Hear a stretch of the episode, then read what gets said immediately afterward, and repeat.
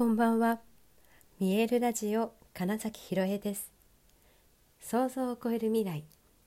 自然はいつも大きな愛で包み込み、真実を伝えてくれるネイチャーメッセンジャーをしております。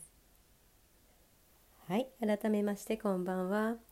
2022年2月6日、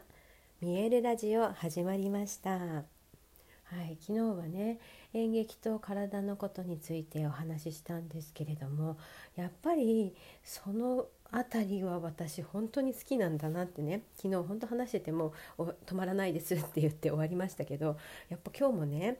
そのワークショップをやった時間のこととかをね考えたりあもっとこんなことしたいなとかあ次やる時はこんなことしようとかもうずっとね今日はそのことばっか考えてたんですね。であと夜はあの月にそうですね2回から3回ぐらい施術を受けてくださってる方のところに、まあ、ケアに行ったんですけれども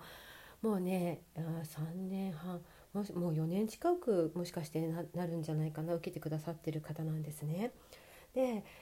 なんかふとそういえば最初の頃ってよく首がつるとか言ってましたよねとか言って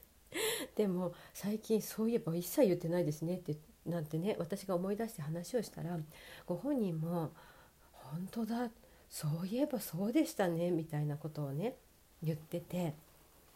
体ってちゃんと変化していくんだなっていうのを実感したし、まあ、良くなっちゃうとやっぱり過去のことなんてさっぱり忘れちゃうの。どんなにだから結構その時は本当にほぼね毎日かのようにねちょっと辛いですと首が回らなくなりましたみたいなね 連絡が来てた方なんだけど本人がそれを忘れちゃってたってまあ言ったらたったほんと3年くらい前の話なんですよ。ね、そうやってだから体がどんどん整ってきたらあこれでいいんだこれがいいやこれが心地いいやちょうどいいや楽ちんだよってなってうん、そうするとご機嫌になっちゃうとだから辛いことって忘れられるんですよね。っていうことをすごく今日は教えてもらったんですね私。うん、であのー、すごくその,、ね、その方の変化で私が一番いいなと思ってるのはあのひどくならない例えばだから痛みが100%になる前にね痛みのレベルが100%になってもうめちゃくちゃ痛いし辛い耐えられないみたいになる前にえっ、ー、とね前はね本当に100%かもっといてからねあの先生助けてくださいみたいな方だったんですけど最近はもしかしたらね50%になりそうみたいな時にそろそろお願いしますみたいな連絡をくださるようになったんですよ。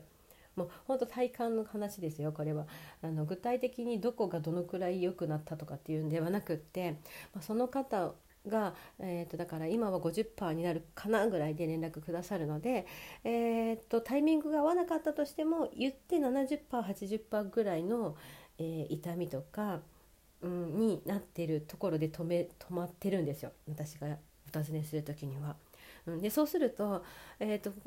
うんと少ないエネルギーで緩めることもできますし本人のだから辛さんもピークに行かないで戻れるからどんどんと楽さが増えるんですね。でそうしていくうちにだから最近は本当にで前だったらもう実は普段から780%痛いから100%にならないとひなんだろう自分が痛いと思っちゃいけないみたいなね風に思ってたのが最近はいや何もなくてゼロなのが最高なのそれでいいじゃんっていうことを私が言う、うん、ニュートラルの状態なんですけどそれが分かればあこんなに楽でいいんだ体ってってなるとね本当にね 5%10% みたいな負荷がかかるだけでもあれって気づくんですよ。であなんで私こんな風に体に負担かかってんのかなって気づくんですよね。うん、そしたらあ何か例えばだからストレスがかかってるんじゃないかとか、えーと、いつもと違ううんちょっとひねり方をしたんじゃないかとかね、うん、なんか本当にそういうことに気づいたらまたすぐに一番自分が楽にだけど最大のパフォーマンスを上げられる体の状態ってどうだっけ？ってやって戻すことができるんですよ。はい、でもちろんその今私に施術ケアを頼んでくださってるみたいに誰かにお願いすることだっていいんですよ。で私ねそれは本当にね若い時にやってました、うん、よくね私あの演劇のね現場とかあの体のワークショップの時に話すんですけど本当に私ね若い時うん劇団入ってたからね2年目から34年目ぐらいの間本当にね23歳のあたりですよ。その頃はね腰痛持ちでしたよ。腰が痛いって有名みたいな、まあ、もちろんそれでも動くんだけど、まあ、たまにすごい痛いみたいなね。そうそうそうそう。もちろんねその本番とかはアドレナリン出てたりとかしちゃうからできちゃうんだけど終わってからめちゃくちゃ痛いみたいなこととか膝を壊してみたりとかいろいろやったわけです。で本当にねえー、よく笑い話で言うのがその東京レンジって劇団にいたんですけどね劇団の腰痛持ちナンバー3みたいなのに入ってたんだよっつって。でその頃トップは堺雅人が腰痛持ちトップだったよみたいなね笑い話でも3位は私って言ってね。どどんな劇団だよみたいな話をするんですけど、まあ、でもね堺さんのそれ思いまし思い出したんですけど堺雅人さんのね腰痛もねストレスだったって分かったんですよ。うん、あのなんか頑張りすぎとか、うん、もう無理してでも例えば、うん、もうちょっとここで僕が頑張ればもっと良くなるかなみたいなのでなんだろういい頑張りをすればいいんだけどちょっと無理してとか、うん、いうのをやってたから、えーのね、腰が痛かったみたいなのがねそうちょっと劇団をお休みしたりだからなんだろうな変な頑張るみたいなことをしないで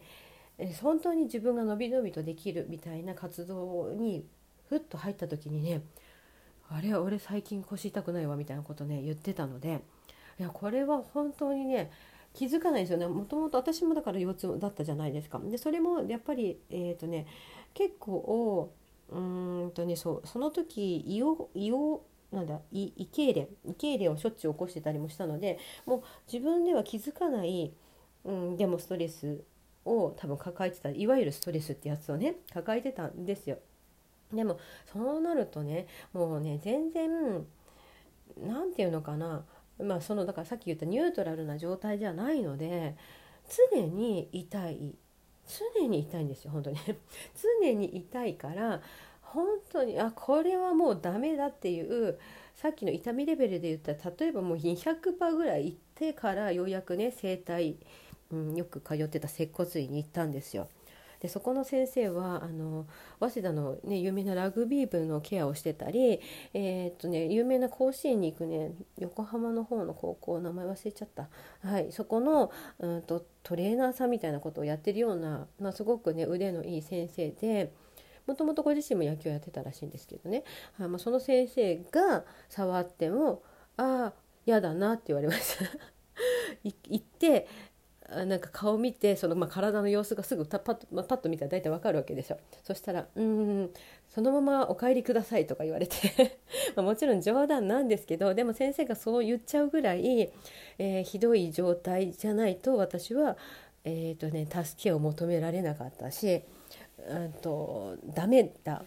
これ以上やったらダメだっていうだからレベルがねおかしかったんですよ。でだんだんと体のことをやってってちょっと待ってとそんなに痛くなくていいはずだぞとかいうことが分かってきたりあの、まあ、すごいダンサーさんとかうんそうだなパフォーマンスをする人たちのね体を真似てみた時にあれ？これ力入れてたらむしろできないぞみたいなことに気づき始めるわけですよ。うん、どれだけ抜くかっていうところをそうですね。古武術のね古武道の先生のワークショップとかもね行ってみたりとかあの海外のダンスカンパニーのワークショップに出てみたりとかって言った時にそのねすごいやつはうんそう。点ここだというポイントさええー、ちゃんと力が入って支えになっていればあとは本当に脱力に近い状態の方がパフォーマンスが上がるということをだんだんと体でね分かってきてるんですよ。そしてどんどんとだから振り付けにもそういうことを生かしていったり、うん、自分の体の重さを生かした動きとかっていうことにすごいフォーカスしていったらあれいつの間にか自分あんまり体悪くなくなったぞみたいになってってそう、まあ、それであ、まあ、もうちょっとこういうことやっていこうみたいになって。はい、でね実はねある時パーソナルトレーナーさんが自分の経験のためにと言って実は私に1年間ついてくださったことがあったんですよ。それであこんなに疲れの貯金をしないことってパフォーマンスを上げるんだそして心の健康にもいいんだもうなんなら頭もすっきりしてるぞみたいな状態が、まあ、それこそだからパフォーマンスが超いい状態ですよね。うん、っていうことをえっとね、常にトレーナーさんがついてくださってたおかげで染み込ませることができたんですよ。もうめちゃくちゃ体感してもうこのままキープしたいってなってでその時私のミエルに出てた俳優陣にもケアを伝えてくれたらみんなね今までで一番体が楽に本番を終えることができましたいいパフォーマンスができましたってなったんです。はい、それでもう私は体のことをどんどんと,、えーと、学んでいったし、うんと、自分で学んだことをどんどん俳優さんたちに伝えていきたいなだってこんなに、えー、楽にいいパフォーマンスができるんだもんみたいなところでね。はい本当にね見える体ほぐしをね作れたのはねうんミラクルなんですけどでも私の経験が何かになったものだし本当にねえっとね、うん、アーティストさんにはね是非体験してほしいなって思ってるんですね。はいそんなわけで今日もね体の話しちゃった。はいということで本日もご視聴くださりありがとうございました。2022年